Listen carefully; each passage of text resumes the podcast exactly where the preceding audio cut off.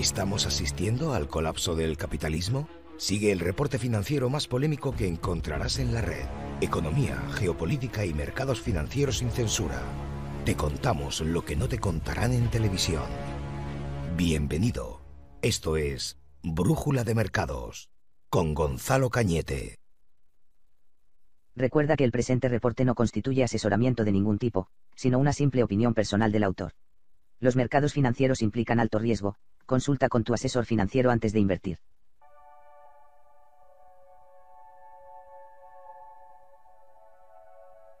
Hola, ¿cómo estás? Bien, esta semana, ¿qué te traigo para comentar? Bueno, me estáis preguntando por el chat si se va a hablar de las TBDC. La semana pasada hablamos de ellas.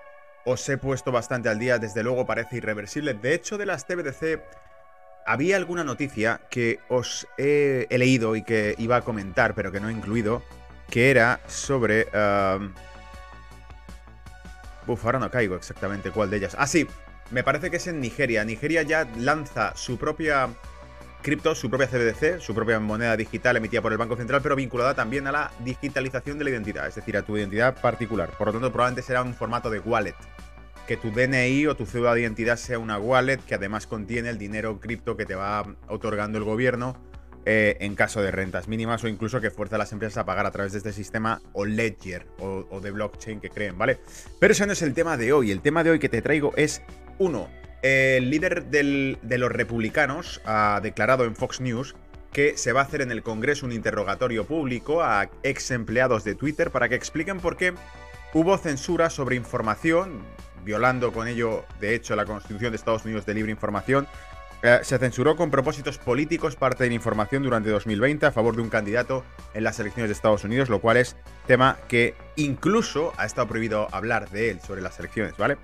Ah, dos, el Banco de Basilea ya ha lanzado una advertencia sobre que es probable que los bancos centrales de distintos países tengan que rescatar a los mercados de capitales y para ello ha utilizado el ejemplo de Inglaterra, de Reino Unido, de cómo el Banco de Inglaterra ha tenido que, pese a haber anunciado que iba a reducir su balance, lanzarse a comprar bonos británicos de vencimiento a largo plazo. 3. La Unión Europea pretende o trata de hacer modificaciones legales para utilizar los fondos, los activos rusos bloqueados en Occidente, utilizarlos para la reconstrucción de Ucrania, en, un, intento de buscar una provocación más, una escalada de esto, y sobre todo un intento más de lo que le pide la administración de Joe Biden, ¿vale? 4. Ah, Francia prohíbe los vuelos. Francia, siguiendo una normativa europea que se ha creado, de la cual ya hablamos en Brújula de Mercado hace bastante tiempo, cuando hablamos del el Green Deal, de los planes fiscales que habría para todo el pufo este de las energías verdes, que no deja de ser repartirse dinero público y crear nuevos impuestos para sus negocios o chiringuitos que tienen montados entre ellos, donde han invertido ellos precisamente.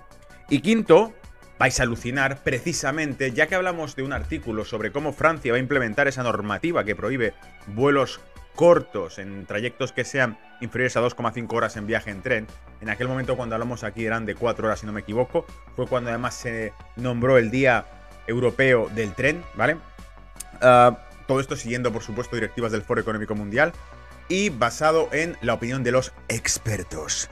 Bien, pues te vas a cagar, ¿vale? Porque en 1965 he traído el artículo hoy, el New York Times publicaba precisamente un artículo que hablaba sobre la contaminación y el cambio climático que producían los aviones, solo que en este caso los expertos advertían que si no, si no se reducía el tráfico aéreo, si no se reducía determinadas emisiones de, CO2 de los aviones, ¿no? Y demás, podría enfriarse el planeta, ¿vale? Ahí no había cambio climático de esto que llaman hoy en día, porque es lo que está de moda ahora, el calentamiento global. En aquel momento era enfriamiento global, ¿vale? De hecho, lo he comentado en alguna ocasión, pero más de alguno de aquellos expertos ha evolucionado, se ha dado cuenta que se equivocaba, dice, no, en realidad no se está enfriando, sino que se está calentando. Es decir, van por ahí, si no aciertan con uno, aciertan con lo otro, ¿vale? Pero básicamente si llueve es por el cambio climático, si llueve poco es por el cambio climático, si hace mucho calor es por el cambio climático, pero si hace mucho frío es por el cambio climático. Es decir, pase lo que pase, siempre lo pueden atribuir a una teoría, ¿vale? Ah, y así con todo, absolutamente con todo, porque esto ya sabéis que es el discurso de imponer una verdad y negar, por supuesto, cualquier tipo de debate científico al respecto. Porque, como decía. Em, como decían en redes sociales, aquello de que, bueno, si lo que haces es suprimir constantemente a cualquier científico o experto que no esté de acuerdo con la premisa inicial que has puesto en la mesa, obviamente la mayoría van a estar de acuerdo, porque los que no están no se les escucha. Es decir, aquellos que no están de acuerdo no aparecen en la foto, ¿vale? Así que por supuesto que hay unanimidad en esos aspectos. Bien, te lo repito por si no lo has escuchado antes, suscríbete si te gusta el contenido que voy haciendo, porque habrá más eh, cada semana y sobre todo porque esto además lo pondré también en otras redes, ¿vale? Y por cierto, ya que estoy, vamos a pegar un repaso también a las redes sociales y las noticias que he ido publicando esta semana, por si alguna te parece interesante, ¿vale? voy con ellas, te lo pongo en pantalla completa para que se pueda leer bien todo. Ahí estaba el directo. Fíjate, esta, esta es cierto, eh, la publiqué anoche, no sé, a la última hora de la noche, eh, y, me lo ha dejado en un comentario una persona. Había puesto la traducción, no somos de extrema derecha, somos el derecho extremo, ojalá estuviéramos equivocados, larga vida a la verdad. Y claro, me ponía por aquí alguien, ¿no? En realidad es un juego de palabras, we are not, we are not far right, no somos extrema derecha, just right so far. De momento estamos en lo cierto, de momento hemos acertado, estamos en lo correcto, ¿vale? just right so far. Y pone We wish we were wrong. Ojalá estuviésemos equivocados, ¿vale? Esto me gustó, lo publiqué, pero simplemente ese matiz estaba mal. la traducción que yo puse eh, eh, no era tan precisa como la expresión, ¿no? De no somos de extrema derecha, solo el derecho extremo, ojalá estuviésemos equivocados. Vale, bueno, muy interesante esto. ¿Qué más? Se acerca el día en que el BCE dejará de comprar los bonos de Italia y España y el estado de hibernación en el que entró la deuda soberana de Europa en 2012, te recuerdo que fue cuando Mario Draghi lanzó la compra, Fíjate, me están diciendo por el chat mientras tanto, Gonzalo, el SP500 ha caído en 7 horas más de 80 puntos. El Bitcoin nada. ¿Tiene explicación o qué es esto? Sí que la tiene y luego en la parte de gráficos la explicaremos, pero llevamos semanas, M. Daniel Rodríguez, llevamos semanas, semanas, diciendo que el Bitcoin está marcando una excepcionalidad mientras que el SP, el Standard Poor's, ha estado cayendo. Y no hablo de ahora, porque durante la última semana y media ha subido, eh, aunque ahora sí está retrocediendo. Luego analizaremos esa parte, ¿vale? Eh, y no diréis que no lo conté, no lo advertí. Mm, pero de momento parece que se ha formado la tormenta perfecta, no solo ahí, sino en otros activos.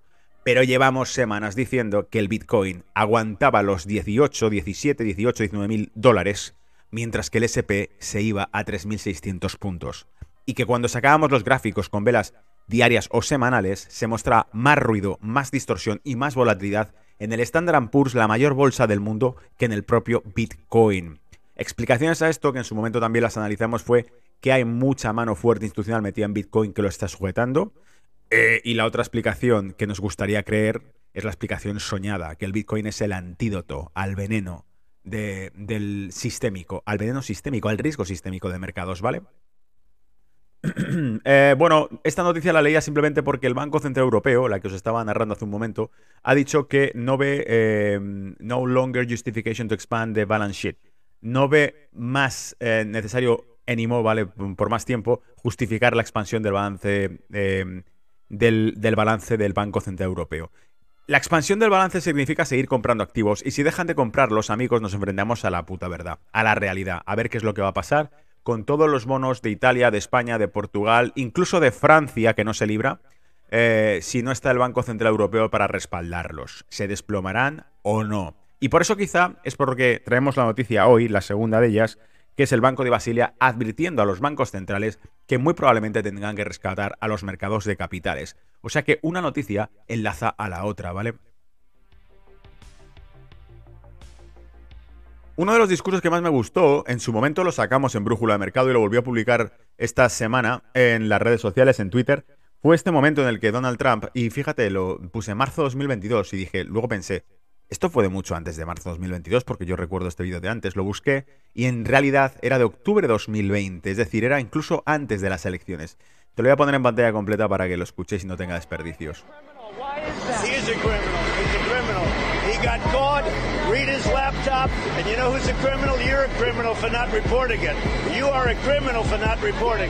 Bueno, básicamente la periodista, a ver si se escucha, es justo al principio, los primeros segundos, le pregunta: Dijiste que Joe Biden es un criminal, ¿por qué es eso? Mirad. Llamaste a Biden un criminal. ¿Por qué es eso? What is that? Es un criminal. Le pillaron. Vieron su portátil. ¿Y sabes quién más es un criminal? Tú eres un criminal por no estar reportándolo. Joe Biden is a criminal and he's been a criminal for a long time and you're a criminal in the media for not reporting it. ¿Ves? Dice, es un criminal y lo ha sido por mucho tiempo. Y tú eres un criminal y los medios por no reportarlo, por no informar sobre ello. De hecho, esto también enlaza con otra noticia, la que os traigo hoy, de cómo ha pedido el representante de los republicanos en el Congreso de Estados Unidos que comparezcan trabajadores de Twitter para explicar por qué censuraron noticias con eh, intenciones políticas.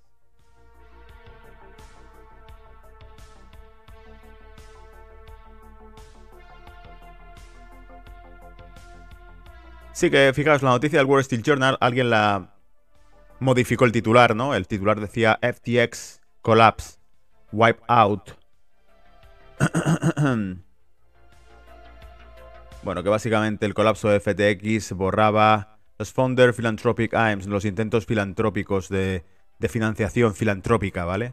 Eh, ya os lo he dicho, lo he puesto en redes durante los últimos días, los medios de comunicación están intentando hacerte creer que el testaferro que ha hecho desaparecer miles de millones de dólares en realidad era un filántropo, era un alma altruista que quería eh, hacer buenas causas. Sin embargo, lo que sabemos es que estaba implicado en negocios bastante turbios, ¿vale? Es como hicieron la analogía los amigos de Bitcoin poniendo a este tipo como si fuese el Scarface, ¿no? Lavando dinero eh, mientras que lo hacía con, la, colaboración de la administración de Biden y con, y con Ucrania, según los informes que han ido sacando y algunas noticias como, como el Sign of Times o el artículo que publicamos hace unas semanas de, este periódico Sign of Times, ¿vale? Pero bueno, alguien había tachado el titular de, The Wall Street Journal y ponía el fraude, no el colapso, el fraude elimina, uh, wipe out, ¿vale? Elimina uh, no los fondos para las misiones filantrópicas, sino que lo que elimina es el dinero de sus consumidores.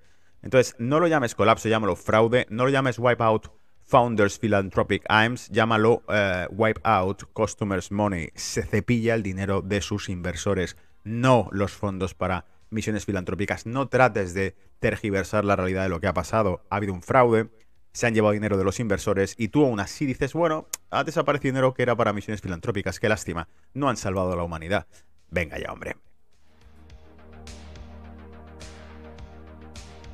Este fin de semana también se puso interesante porque Elon Musk empezó a publicar material sobre el laptop de, este hombre, del, hijo de Biden. Ya sabéis que salían vídeos. Si no los has visto, te invito, te invito, a que los busques, ¿vale? Porque son una auténtica pasada. El tipo sale jugando con una pistola, drogado perdido, pesando crack en una balanza, bailando desnudo y cosas mucho más turbias que no te voy a contar. Investígalas, búscalas y lo verás. Pero Elon Musk publicaba justo el fin de semana, uh, That's just the publicity disclosure number. It's actually support of them elections. It's probably... Oh, vale, esto es muy bueno también y no tiene nada que ver con el tema de Hunter, que también lo hizo. Elon Musk empezó a desclasificar todo el material que había sobre esto.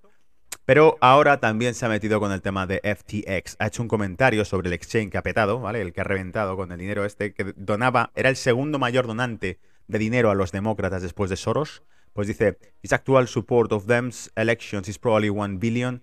The money went somewhere, so where did it go? Y dice, bueno, esto solamente es, em, solo, eh, era sobre una respuesta que ponía Elon Musk a una noticia, donde ponía que 40 millones era lo que había donado este fondo al Partido Demócrata y entonces él decía, no, eso es solamente una cifra. el soporte a los demócratas, el apoyo a los demócratas probablemente se acerque a un billón de dólares, mil millones de dólares. el dinero ha desaparecido, se ha ido a algún sitio, así que ¿dónde se ha ido? Dice Elon Musk. O sea que Elon Musk también se metía con esto y por cierto, si no lo has oído te lo cuento, poco tiempo después de decir todo esto, dijo, por cierto, no tengo intención de suicidarme, así que si me pasa algo, investigadlo por favor.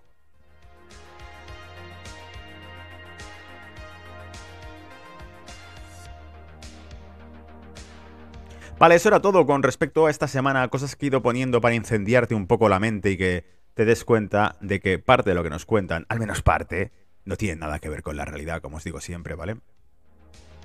Y ahora es hora de meterse con el reporte, así que te voy a contar un poco eh, las novedades para esta semana, para que te lo pases bien. Ah, vamos con ellas. Por cierto, sí, te lo recuerdo, publicamos a través de Twitch. Hay un canal en Twitch. Si estás en Twitch, suscríbete, por favor.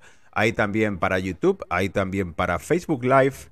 Y además está en podcast, Google Podcast, Apple Podcast, Spotify y iBox. Y al final de este comentario de noticias de cómo está el mundo, te voy a contar cómo están los gráficos. Te voy a sacar los gráficos y vamos a ir viendo oportunidades de mercado que están muy interesantes y que, por cierto, mm, el viernes pasado, cuando salió el dato de empleo y los non-fan payrolls americanos, eh, dije, bueno, estamos viendo una dilatación por encima de 4.000 puntos del Standard Poor's, estamos viendo un euro dólar que se va al 1,05, a mí se me activaron ventas en 1,05 redonditas, perfectas, uh, porque lo consideraba una barrera que, que resistencia brutal, fundamental.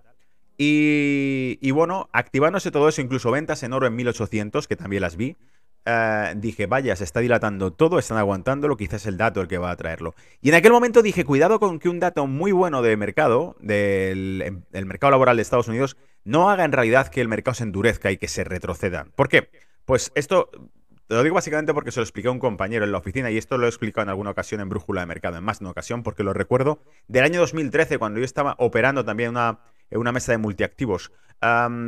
En aquel momento, la Reserva Federal había dicho que continuaría con la política expansiva hasta que el mercado laboral se recuperase del todo. Y cada dato que empezó a salir en 2013 positivo del mercado laboral de Estados Unidos, que cayó por debajo del 6% de tasa de paro, cuando estaba por encima, bajó del 6%, asociaron automáticamente que esa mejora, por estar debajo del 6%, que la había considerado como un objetivo a lograr la Reserva Federal, al caer por encima de eso, una cifra cojonuda, muy buena, muy positiva para Estados Unidos, el mercado empezó a hundirse, a caerse. ¿Por qué? Porque interpretaban, si esto ya ha ocurrido, la Reserva Federal retirará su apoyo a la bolsa. Estamos en una situación muy parecida. Cada dato positivo macro que sale en Estados Unidos asusta porque significa para muchos que la Reserva Federal no tendrá complacencia. La Reserva Federal seguirá dándole duro al mercado, se irá restringiendo la liquidez, sacando dinero de, las bolsas y por lo tanto las bolsas, si no las hecho, es hora de vender porque van a retirar los estímulos al 100% o porque van a endurecer eh, las condiciones del dinero disponible, ¿vale? De la liquidez con subidas de tipos, etcétera, etcétera.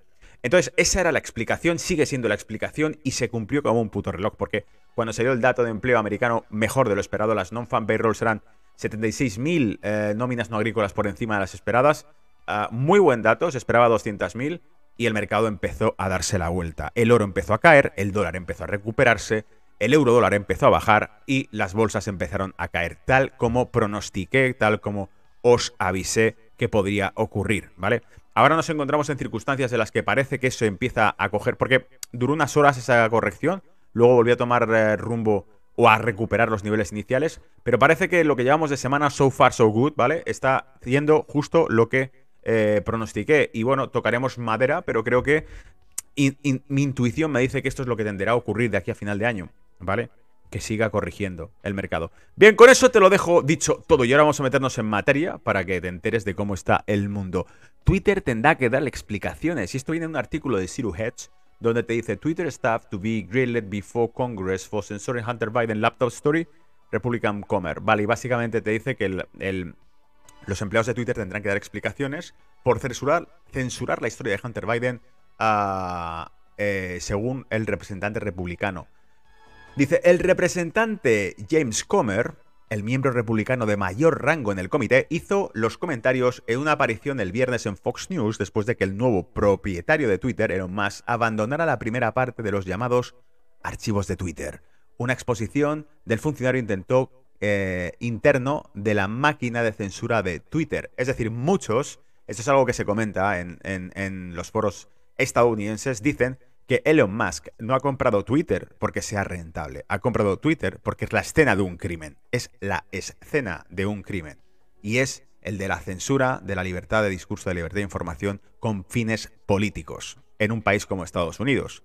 Es decir, que si ocurriese en una república bananera, pues no pasaría nada. Pero como ocurre en un país como Estados Unidos, dices, la hostia, ¿me estás diciendo que mi gobierno aplicó, bueno, mi gobierno no, una agencia privada aplicó una censura en favor de un gobierno que muchos consideraban el Deep State. ¿Me seguís? Donald Trump ha ganado las elecciones. Sí, pero el Deep State no le deja gobernar. ¿Por qué? Porque son los que están a los mandos de todo. Oh, esto es imposible. Bueno, pues ahí estaba Twitter protegiendo al tipo que nadie sabe cómo ganó y que volvió a estar a los mandos de la máquina.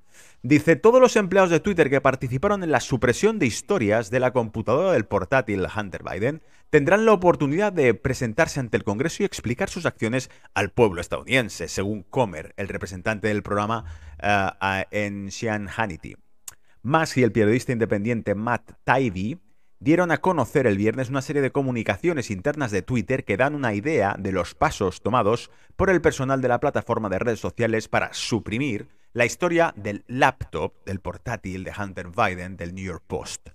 Os recuerdo que esto lo publicó por primera vez el New York Post y Twitter bloqueó su cuenta por publicar esta historia. Dice, los republicanos han acusado duramente, perdón, durante mucho tiempo a Twitter y a algunos medios de comunicación de suprimir la historia del ordenador de Hunter Biden, que incluía informes que respaldaban las afirmaciones de que el presidente mintió cuando dijo que no estaba involucrado en los negocios en el extranjero de su hijo. Os recuerdo que le llamaban The Big Guy, ¿vale? El, gran tipo. Eh, en los correos electrónicos él se refería a alguien como The Big Guy, 10% for the Big Guy y creen que el big guy, el tipo grande, ¿no? El gran tío, ah, o big boss o algo así, ese 10% era la mordida que se llevaba el señor Biden cuando era vicepresidente en la administración de Obama.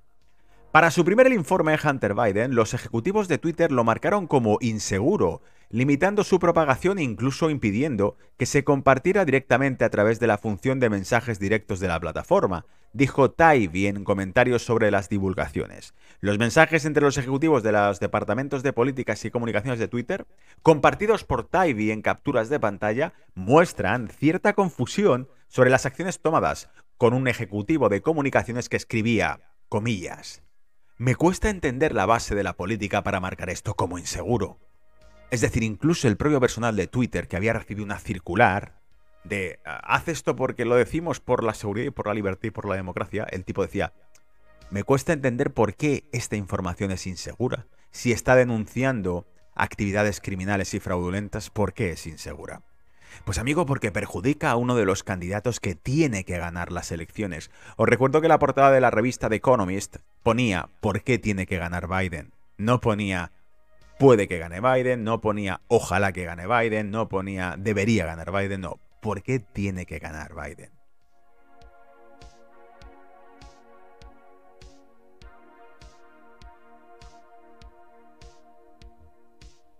Pues venga, con eso me voy a otra historia que también te he traído. Historias para no dormir, sin duda, ¿vale? vale, el Banco de Basilea y por qué dice que va a haber que rescatar. Los bancos centrales van a tener que rescatar los mercados de capitales. Dice, el banco con sede en Basilea, Suiza, cita la reciente crisis del Reino Unido cuando un plan de, desacertado para estimular la economía con 45.000 millones de libras esterlinas en deuda no financiada obligó a los fondos de pensiones a seguir una estrategia de cobertura eh, desacertada con derivados para vender miles de millones de deuda pública. Ah, para cumplir con las llamadas de margen, deshacerse de bonos británicos, básicamente, ¿vale? Ya os comenté aquel plan, aquel plan parecía viable para evitar una crisis, demasiado positivo porque incluía la reducción de impuestos, ah, y me sorprendió, dije, qué raro que quieran reducir impuestos, qué raro que no utilicen crisis para machacar a la gente. Sí, al final rectificaron, ¿vale? Un montón de malos consejos, pero fue el Banco de Inglaterra el que tuvo que emprender un programa de emergencias para comprarse de 5.000 millones de libras esterlinas en bonos justo antes de que realmente querían empezar a vender sus propias participaciones. Es decir, el Banco de Inglaterra dijo que iban a reducir el balance como el resto de bancos centrales, la Reserva Federal y el Banco Central Europeo, ¿no? Hay que reducir el balance, lo hemos dicho antes, hemos leído antes la noticia, pero cuando esto lo dijo el Banco de Inglaterra, dije, hostia, ahora resulta que me toca comprar bonos. Pero no acabas de decir que vas a reducir el balance, que vas a vender bonos. Pues ahora me toca comprarlos. ¿Por qué? Porque los fondos de inversión británicos están vendiendo bonos británicos porque básicamente creen que no hace falta que se respalden con ello, porque tienen llamadas de margen, y tienen que liquidar activos para estar en liquidez y poder soportar ah, con mayor líquido capital disponible esos margin calls que pudiesen tener. Pero en fin, todo esto es una excusa porque no sabemos realmente cuáles eran las posiciones de los fondos. O sea, esto es un argumento como otro que podemos dar para esto, pero no lo sabemos. Lo único que sabemos es que los bonos británicos, como la libra, empezaron a debilitarse en los mercados, ¿vale? Bien, ahora sigamos. Como escribieron dos economistas del Banco eh, de Basilea eh, en la revisión trimestral publicada el lunes, comillas, cuando estos riesgos se materialicen y los costos económicos asociados sean sustanciales, habrá presión sobre los bancos centrales para que brinden respaldo. Si bien esté justificado, esto puede contrastar con la postura de la política monetaria y alentar a la asunción de riesgos a largo plazo. En cristiano y traducido, esto lo explicamos en Brújula de Mercado mucho tiempo atrás. ¿Qué pasaría cuando la tasa de interés subiese y las deudas asumidas se volviesen cada vez más caras? A eso se refiere el Banco de Basilea cuando habla de costos económicos asociados a estas deudas. ¿Vale? Ah, y claro, en aquel momento sería, ¿qué hará entonces la política monetaria cuando veamos que los pilares de los mercados de capital se empiezan a tambalear? Cuando falta demanda para cubrir esa venta de los balances de los bancos centrales. Amigos, para que nos entendamos, cuando los balances cuando los bancos centrales dicen que van a reducir su balance, quiere decir que van a vender los activos que están listados en el balance. La pregunta es quién los va a comprar. ¿Hay un mercado sólido para comprar detrás? ¿Hay una fuerte capacidad de inversión actualmente? Esa es la pregunta del millón, ¿eh? El que la resuelva gana el premio.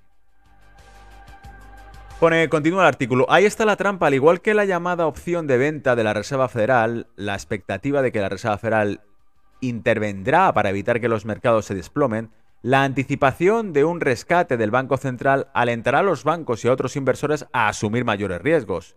Si su apuesta paga, cobran. Si su apuesta fracasa, los bancos centrales acuden a su rescate. Es decir, este mensaje de que, bueno, nosotros vamos a reducir la política comoditicia, vamos a reducir la política de estímulo monetario, los bancos centrales vamos a retirar la droga del mercado, pero si pasase algo y hubiese riesgos, Ah, riesgos crediticios en los bancos de inversión, nosotros saldríamos a rescatarles. Entonces, cabrón, los bancos de inversión no van a jamás a reducir su apalancamiento, no van a jamás reducir su exposición al riesgo porque dicen, total, pase lo que pase, nosotros siempre ganamos porque vendrán a rescatarnos. ¿Qué van a dejar? ¿Caernos como dejaron a Lehman Brothers? Fíjate el agujero que hizo Lehman Brothers. A nosotros no nos pueden dejar caer. De hecho, eh, la expresión anglosajona es too big to fail, demasiado grandes para fracasar o para caer, ¿eh? Claro, estas son las risas de los bancos de, inversión cuando escuchan a los bancos centrales hablando. ¿Vamos a ponernos serios y restrictivos? Sí, claro. Si os ponéis serios y restrictivos y nosotros nos vemos en apuros, arrastramos a la economía mundial a un agujero. Así que nos queda otra que rescatarnos. Y así, mientras el riesgo sistémico siga existiendo en un mercado en un juego de suma cero, ¿no? Tal como fuese una ledger, un blockchain común, tipo el modelo Bitcoin, este tipo de riesgo sistémico desaparecería, porque como todo estaría en el libro, no te podrías inventar nada, ¿verdad? No podrías decir, te presto deuda eh, con capital, con un dinero que no poseo y que no tengo gracias al coeficiente de caja. Los más cafeteros que os gustan estos temas sabéis de qué estoy hablando, pero los que sois eh, novatillos y os metéis en el mundo de los mercados, de la inversión y de la economía en general, tenéis que investigar esto. El coeficiente de caja está reconocido, es ahí, o sea, te dan un porcentaje, el Banco Central te permite prestar el noventa y tanto por ciento del capital que tienes y dejarte un 7, un 8, un 9% en reserva. Joder, pues esto ya está admitiendo que tú prestas un dinero que no es tuyo y que no posees. ¿Me seguís? La doble contabilidad. Todo esto, el sistema de un ledger único, un libro contable único por ambas partes, elimina los riesgos Ah, de contrapartida y los riesgos sistémicos del sistema financiero actual, ¿vale? Por eso hay que prohibirlo, impedirlo y demás. Y por eso el Banco de Inglaterra emitió también hace tiempo una advertencia diciendo que el Bitcoin y otros criptos suponían un riesgo de bankless, de desbancarización, de que los bancos dejen de ser utilizados Vale, eh, y decía, los economistas del Banco de Basilea son mejores para preocuparse que para dar soluciones y consideran que la prevención en un cumplimiento de su función. No hay una buena solución para los malos consejos, aunque parte de eso solo se vuelve malo en retrospectiva. Dice el informe de empleo de Estados Unidos, publicado el viernes, llegó a un sólido 263.000 añadiendo las nóminas no agrícolas, un resultado mucho mejor de los 200.000 anticipados por los economistas. Esto ha generado nuevas preocupaciones acerca de cómo la presión alcista sobre los salarios puede contrarrestar los esfuerzos de la Reserva Federal para enfriar, enfriar la inflación, obligando a la Reserva Federal de Estados Unidos a seguir subiendo las tasas. ¿Lo veis? Un dato positivo del mercado laboral hace que estos tipos del Banco de Basilea interpreten que entonces la Reserva Federal va a seguir utilizando mano dura con el mercado.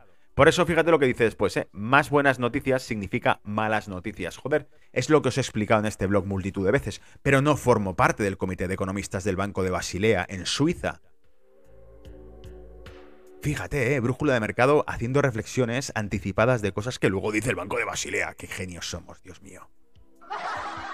Bueno, y dice, la Oficina Nacional de Estadísticas de Reino Unido informó la semana pasada que el crecimiento económico disminuyó un 0,2% en el tercer trimestre, lo que marcó el comienzo de una recesión ampliamente esperada, que también citamos aquí y dimos los motivos. ¿Os acordáis que os he dicho una y mil veces, los datos macro sobre crecimiento y sobre empleo empezarán a mostrarse, empezarán a salir a flote, a descubrirse en cuanto esto avance un poco más?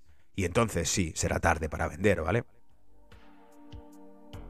Ah, la contracción puso fin al ciclo de cinco trimestres de crecimiento positivo y señaló que el resto de Europa no podía quedarse atrás, es decir, Europa va a ir detrás. Muy interesante esto porque básicamente cumple con las profecías que os fui dando sobre este movimiento que acabaría ocurriendo y que empezaría con datos macro en el mercado laboral y en el mercado de crecimiento. Dije, antes de que la inflación vuelva a niveles razonables, lo que ocurrirá será que estas políticas contractivas en política monetaria de bancos centrales acabarán golpeando al mercado laboral y la tasa de crecimiento y acabarán reflejando matemáticamente de forma infalible una recesión económica en aquellas áreas donde se implementan, ¿vale? Donde se ponen. Y ahora vamos a hablar de cómo la Unión Europea quiere hacer cambios legales para utilizar los fondos rusos eh, en la reconstrucción de Ucrania. Este artículo venía del Zero también. You testing legal options to use frozen Russian central bank assets for Ukrainian reconstruction.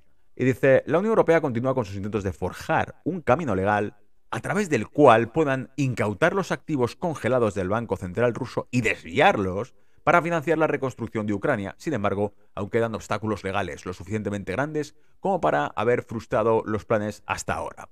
Bien, no me hace falta decirte que probablemente no sabemos qué ocurrió con el dinero que mandaron, dinero público nuestro, de, de contribuyentes tanto de Estados Unidos, de Europa y de todos los países, bueno, en realidad es Estados Unidos y Europa, el resto del mundo vive a su puta bola, pero eh, Europa es básicamente el hermano tonto de Estados Unidos y tiene que hacer lo que le vayan diciendo. Y cuando digo Estados Unidos no me refiero a Estados Unidos como nación, porque evidentemente los norteamericanos probablemente están tan hasta los huevos como el resto de esta campaña, ¿vale? Pero eh, la administración actual eh, que está en el poder en Estados Unidos pues bueno, coge dinero del contribuyente norteamericano y lo manda para allá. Vale, ¿qué se hace con ese dinero? No lo sabemos, ni lo sabes ni lo sabrás. Y a esto se le suma, por supuesto, que dicen, bueno, pues hemos bloqueado 300.000 millones de euros de las reservas del Banco Central de Rusia y hemos congelado 19.000 millones de euros del dinero de los oligarcas rusos. Los oligarcas rusos básicamente es cuando eres rico y eres ruso, ¿vale? Si eres rico pero eres occidental, eres un puto genio de la industria, ¿no? Ah, o eres un filántropo como Bill Gates, o eres un filántropo como el peludo, el tipo este del pelo crusty, que ha hecho desaparecer 10.000 millones, ¿vale? En, aquel, en ese caso tú no eres un oligarca, ¿vale? Si tú eres, por ejemplo, Bill Gates, que tienes una empresa de software multimillonaria y que donas cientos de millones, participas en las conferencias TED y le hablas a la humanidad de que es mejor que coman gusanos, ya no eres un oligarca, eres un filántropo, ¿vale? Tu mayor objetivo es salvar a la humanidad. Pero si fueses lo mismo, pero hubieses nacido en Rusia o tuvieses un pasaporte ruso, serías un oligarca, según la propaganda occidental, ¿vale? Entonces dice, se jactó la presidenta de la Comisión Europea, Ursula von der Leyen, ya sabéis que os lo dije y os lo recuerdo, Ursula von der Leyen salía en las encuestas que publicaba um, Spiegel, creo que era el diario, uno de los mayores diarios alemanes, salía como una de la, la segunda política peor valorada por los alemanes. No la quieren ni en su casa y sin embargo toma decisiones uh, para 500 millones de europeos. Y no la quieren ni en su casa, tío. Es que es acojonante, ¿vale?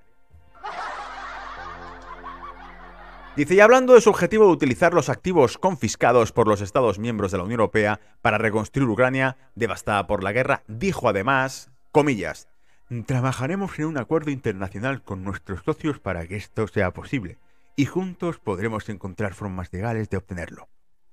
Dice, continúa, ¿eh? Rusia y sus oligarcas tienen que compensar a Ucrania por el daño y cubrir los costos de reconstrucción del país. Y tenemos los medios para hacer que Rusia pague. Continuó. Bien, ¿qué medios son esos para hacer que Rusia pague? No lo sabemos, porque te recuerdo que la Unión Europea pasó de vamos a sancionar a Rusia para que sufra las consecuencias económicas de su guerra, pasó de decir eso a por culpa de Rusia estamos sufriendo una crisis económica en Europa. Es decir, se pegan un tiro en el pie y luego encima le echa la culpa a, los otros, ¿vale? Es la hostia entre unos y otros. Eh, el que paga el pato siempre vas a ser tú, amigo. Dice, el miércoles la Comisión Europea emitió opciones legales eh, a explorar para hacer que Rusia pague, que, es un intento de aclarar el contexto internacional identificando formas de fortalecer el rastreo e identificación de activos como pasos preliminares para una posible confiscación y explorando vías que podrían conducir a la confiscación de activos rusos congelados. ¿Te digo algo? Venga, adivinad. Adivinad. ¿Qué te juegas a que esto siente un pretexto para que el día de mañana a ti te confisquen también activos? No, es que esto es una ley que hicimos, una reforma legal y tal. Oye, que no puedes quitarle dinero a la gente. Pero sí que puedo, porque eh, si eres insolidario te quito tu dinero, ¿vale? Eh, además son CBDCs, podemos bloquear lo que queramos digitalmente.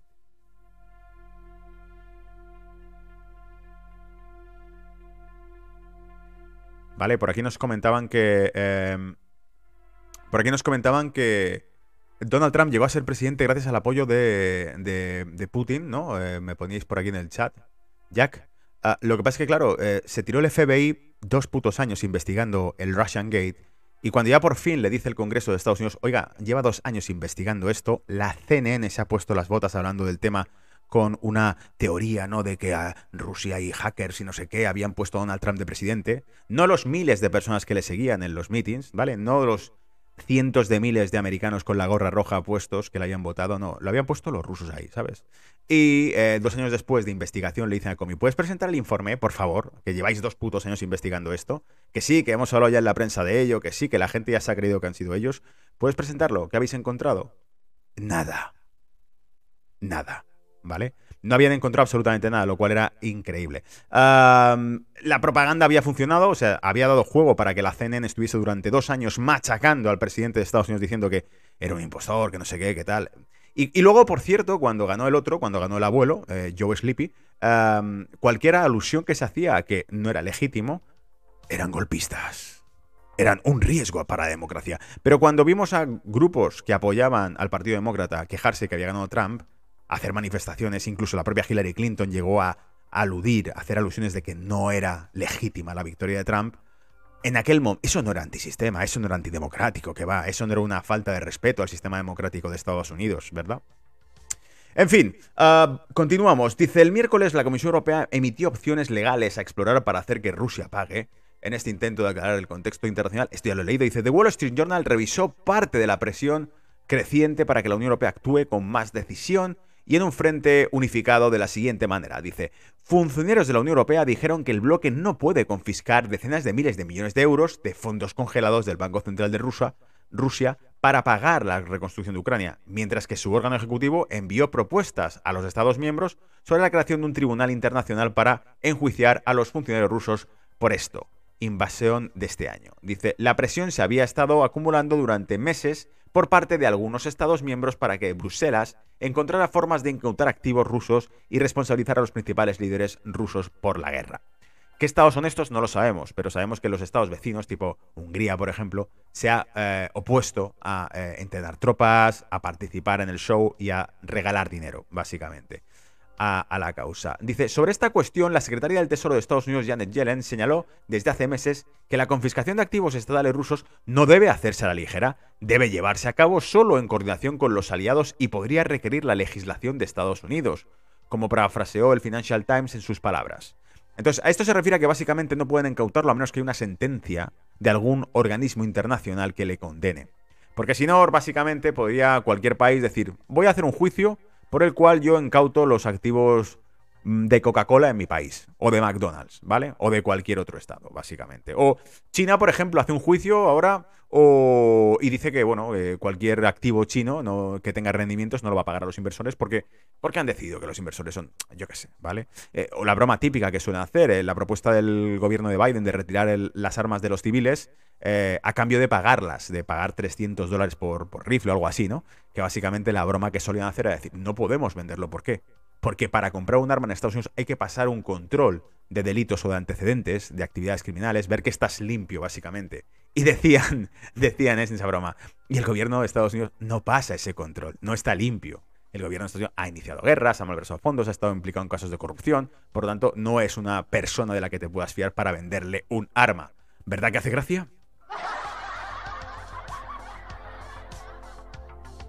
Bien, y dice, Francia prohíbe los vuelos nacionales de corta distancia como parte de la ley del clima. Te vas a cagar aquí ahora sí, porque esto además va a venir hilado con la noticia de 1975 de eh, el New York Times, donde hablaba también de que los vuelos contaminaban, podían producir un cambio climático, pero acojonante. En aquel momento, los expertos, comillas expertos, porque ya sabes que siempre cogen a cuatro o cinco uh, frikis en nómina para llamarlos expertos, y bueno, este tipo es científico y lo ha dicho, así que son los expertos, ¿vale? En aquel momento, 1975, los expertos decían que los vuelos de los aviones en realidad iban a enfriar el planeta. Claro, ahora hablan del calentamiento global, pero en aquel momento hablan del enfriamiento global, ¿vale? Y de la capa de ozono, que por cierto se pasó de moda, ya no está de moda, ya no hablan de la capa de ozono, en aquel momento sí hablaban de la capa de ozono. Yo crecí en los 90, yo vi cómo hablaban de la capa de ozono, ¿vale? en fin, van cambiando las modas, las tendencias. Amigos, a veces está de moda las sombreras y las eh, chaquetas holgadas y anchas. A veces no, a veces está de moda que sean más estrechas, ¿vale? Esto es el cambio climático y por eso te lo cuento. Dice, la Comisión Europea ha aprobado la medida que suprima los vuelos entre ciudades que estén unidas por un viaje en tren de menos de 2,5 horas. La decisión se anunció el viernes. Los cambios forman parte de la ley del clima de, de 2021 del país. Y bueno, esto era un artículo que se titulaba Francia prohíbe los vuelos nacionales de corta distancia como parte de la ley del clima de 2021. Dice, Francia también está reprimiendo el uso de aviones privados para viajes cortos en un intento de hacer el transporte más ecológico y justo para la población. El ministro de Transportes, Clement Venu, declaró en el país, ah, declaró que el país no puede seguir tolerando que los superricos utilicen aviones privados mientras los ciudadanos hacen recortes para hacer frente a la crisis energética y al cambio climático. Eso es. Los franceses están súper preocupados por el cambio climático. Están sufriendo el cambio climático, ¿vale? No sé exactamente cómo lo sufren, pero lo padecen. Y la crisis energética está producida por el cambio climático o por Putin, ¿vale? O por un rayo del, espacio, pero no por una gestión política de algunos chapuceros en las administraciones del Estado, ¿no? Eso no tiene nada que ver, ni intereses asociados, ni nada parecido. y dice, pero esta nueva ley identifica el avión si es privado o es un avión ah, pilotado por los super ricos? Francia da luz verde a la supresión de vuelos interiores y ha recibido oficialmente el visto bueno para poner fin a los vuelos nacionales perjudiciales para el medio ambiente. El artículo del Reglamento Europeo del Servicio Aéreo establece que el Estado miembro puede, comillas, cuando existan problemas medioambientales graves, limitar o rechazar el ejercicio de los derechos de tráfico, eh, en particular cuando otros modos de transporte ofrezcan un servicio satisfactorio. Vale, o sea, en base a esta ley te suprimen el tráfico aéreo. Pero, como decía el tipo, claro, el tipo lo que dice es para ganarse el apoyo de los franceses, esto lo hago para los súper ricos que son súper malos y contaminan y nos producen cambio climático que sé que os preocupa mucho a todos los franceses. No es el paro, no es la crisis, no es la calefacción, no es la inestabilidad social y la incertidumbre y la delincuencia, no, es el cambio climático lo que os preocupa y los ricos son muy ricos y muy malos, ¿vale? Pero claro, luego estos cabrones van en jet privado a esas conferencias. O sea que es otra tomadura de pelo más que te hacen, ¿no? Pero aquí estamos en brújula de mercado para reírnos de este tipo de cosas porque es un show cómico.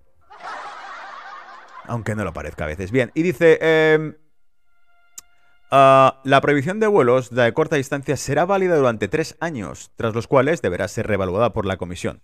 Y dice, comillas, se trata de un gran paso adelante en la política de reducción de las emisiones de gases de efecto invernadero, ha declarado el ministro de Transportes Bruno en un comunicado de prensa. Dice, estoy orgulloso de que Francia sea pionera en este ámbito, añadió.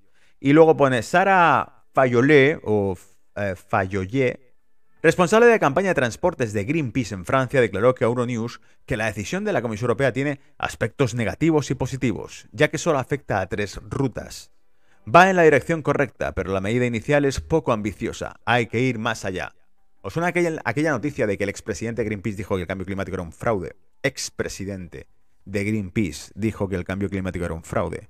¿Por qué será que cuando dejan de estar cobrando ya no opinan lo mismo que cuando estaban cobrando en nómina? ¿Vale? Ahí te lo dejo. Y ahora sí, amiguitos ah, y amiguitas, vamos a poner la noticia de 1975 en New York Times y de cómo los aviones iban a enfriar el planeta. Ahora es que lo calientan, ¿vale? En aquel momento que lo iban a enfriar.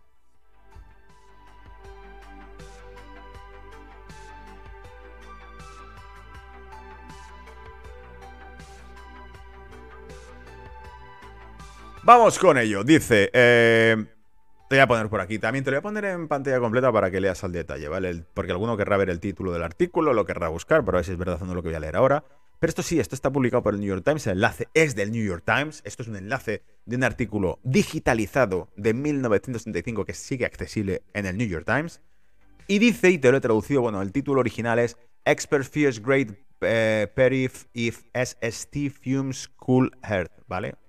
Todo de eh, y dice, el presidente, bueno, la, transcripción sería, los expertos temen un gran, bueno, la traducción sería, los expertos temen un gran peligro si los humos de los aviones enfrían la Tierra.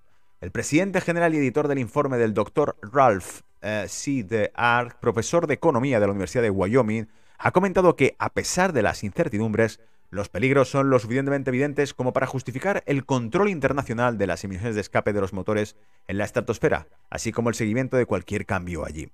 Con referencia a la controversia actual sobre si permitir o no el transporte supersónico británico-francés del Concorde, aterrice en aeropuertos de Nueva York y Washington, dijo, comillas, si se otorgan los derechos de aterrizaje del Concorde sin un acuerdo sobre las emisiones contaminantes, Estados Unidos habrá renunciado a una importante vía para protegerse contra futuros cambios climáticos adversos. Es decir, si aterrizaba muchas veces el Concorde en Estados Unidos, Estados Unidos podía ser afectado por el cambio climático, ¿vale?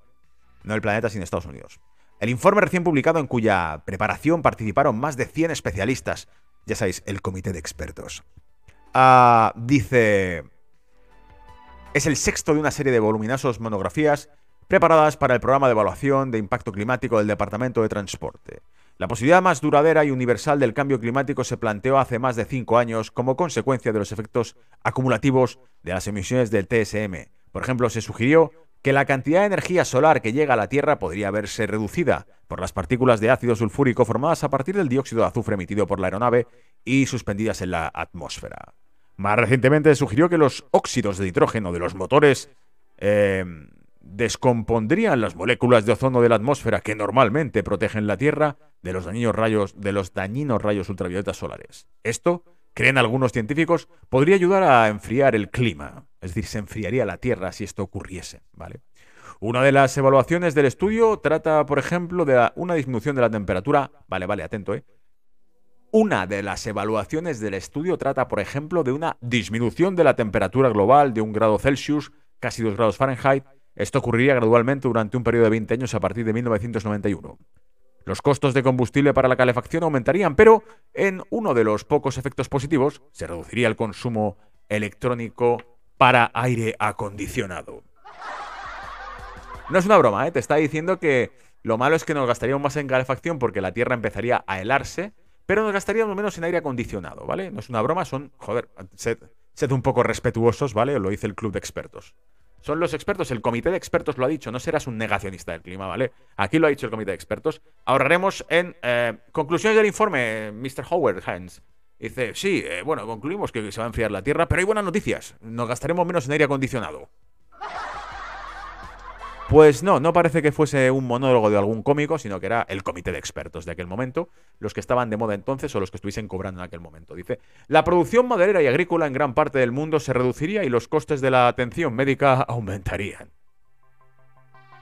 O sea, sí, hay cosas buenas. No nos gastaríamos tanto dinero en aire acondicionado porque estaría más fría la tierra y además cortaríamos más madera porque habría que hacer menos leña para hogueras, ¿vale? En fin, amigos, aquí te dejo un caramelo del cambio climático, ¿vale? La noticia de 1965 donde te advertía que se iba a enfriar el planeta, tío. Es que es increíble. Bueno, eso es todo. Voy a pasar a la parte de gráficos. Yo os cuento cómo está el tema, que está muy calentito el mercado, con muchas oportunidades. Espero que te lo hayas pasado bien este reporte. Y nos vemos en unos minutos en la sección de gráficos. Hasta luego.